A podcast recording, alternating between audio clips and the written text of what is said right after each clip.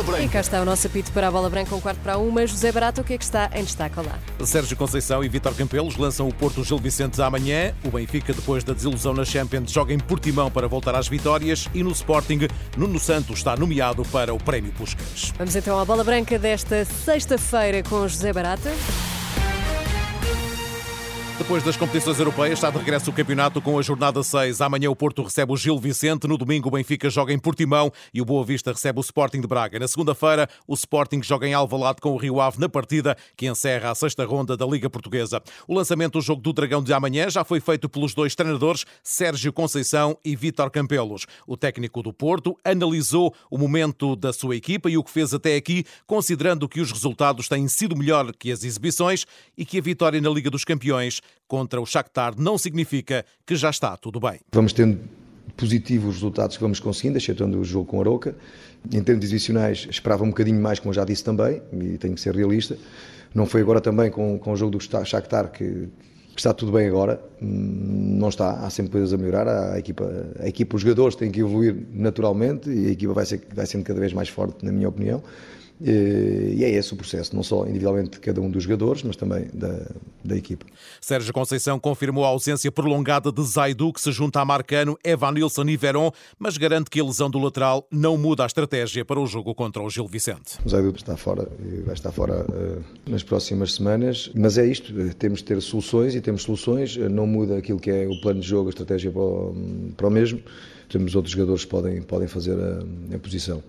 Eh, agora, obviamente que. O treinador quer sempre ter toda a gente disponível, sabendo que durante a época acontecem sempre este tipo de situações. Sérgio Conceição trabalhou com Vítor Campelos no Vitória de Guimarães em 15-16, um como técnico da equipa principal, o outro como responsável da equipa B. O técnico do Porto elogia o técnico da formação minhota e promete respeito no jogo de amanhã. O Vitor tem feito um trajeto interessante, eh, trabalhou comigo no Vitória, isso é da capacidade, da qualidade dele, da equipa técnica e principalmente dos, dos jogadores que compõem um, o grupo do, do Gil Vicente. Estamos atentos a isso, como é óbvio, tendo o mesmo, mesmo respeito pelo Gil que tivemos pelo, pelo Shakhtar. Para nós não há, não, há, não há diferença, a preparação dos jogos é feita da mesma forma e tentar ganhar o jogo, que é aquilo que nós, que nós, que nós queremos. Estamos sempre estamos sempre a trabalhar à procura, à procura disso e amanhã vai ser exatamente a mesma coisa. E Vitor Campelos respeita a equipa do Porto, mas quer sair do Dragão com uma vitória, mantendo a filosofia de uma equipa de ataque. Nós estamos preparados para tudo que possa acontecer, mas tenho um, um feeling que o Porto vai, vai voltar a apresentar-se da mesma forma que me costuma fazer, a jogar num 4-4-2 e por isso uh, é isso que eu espero e creio que é isso que vai acontecer. O técnico do Gil Vicente, como disse, que era uma equipa a sair do Dragão com três pontos, mesmo com o Porto a regressar a esse 4-4-2. Nós uh, sempre queremos ser uma, uma equipa com uma ideia de jogo positiva e uma equipa com, com um jogo ofensivo, sempre na procura da baliza adversária, uh, mas uh, sabemos que não jogamos sozinhos e por isso temos de ter as nossas cautelas, mas como disse sempre, com os olhos postos na baliza do adversário, respeitando muito o adversário, sabemos que é um adversário de grande valor, mas queremos muito um, fazer um bom jogo e, se possível, ficar com os três pontos. O Porto Gil Vicente está agendado para as oito e meia da noite de amanhã com a arbitragem de António Nobre. O VAR é André Narciso. Jogo com relato na Renascença, acompanhamento ao minuto em rr.pt.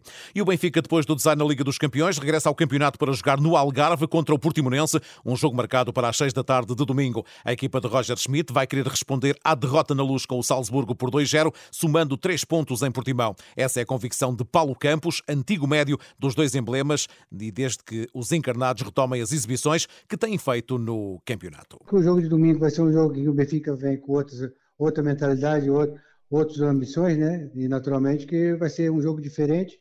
E acho que se o Benfica jogar como jogou fora com o Vizela e, e coisa, eu acho que o Benfica pode ganhar o jogo.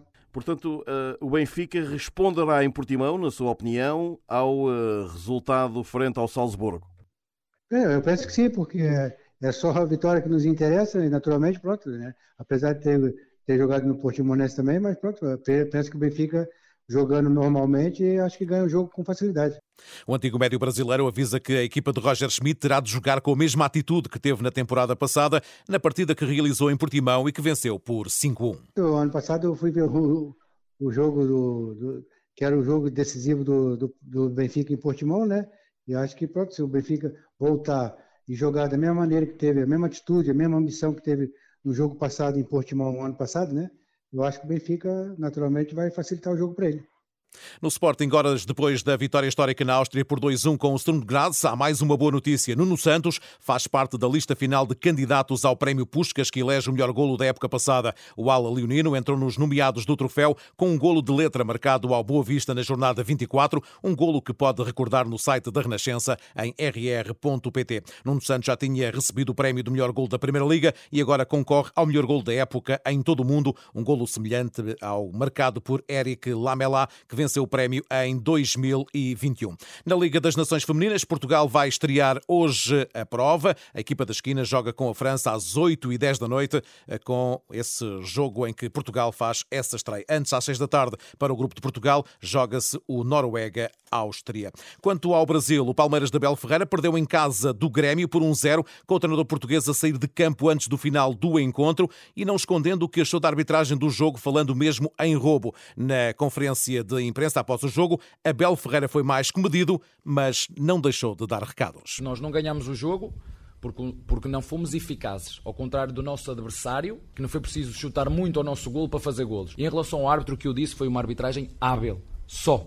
É só vocês saberem o que é, bom se não sabem, bom ao dicionário e veem o que é. Não estou a dizer que ele acertou, se calhar falhou para mim, falhou para eles, acertou para uns, acertou para outro. Ponto. Isso não é um problema meu, é um problema da CBF e da Comissão de Arbitragem avaliar os seus árbitros e perceber se há para melhorar ou não. Não é meu problema.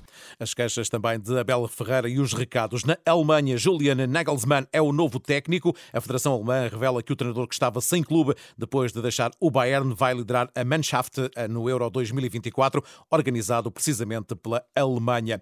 Recordo que o próximo jogo da Alemanha está marcado para 14 de outubro, frente aos Estados Unidos, um jogo de caráter particular. Também lá por fora, na Liga Espanhola, joga-se hoje o Alavés Atlético de Bilbao. Em Itália, Salernitana de Paulo Sousa com o Frosinone e o Lecce Génova. Na Liga Alemã, Stuttgart Darmstadt e em França, o Mónaco recebe o Nice. No futsal, Diego Cavinato foi suspenso por três anos pela Autoridade Nacional Antidopagem depois de ter acusado uma substância proibida num controle antidopagem.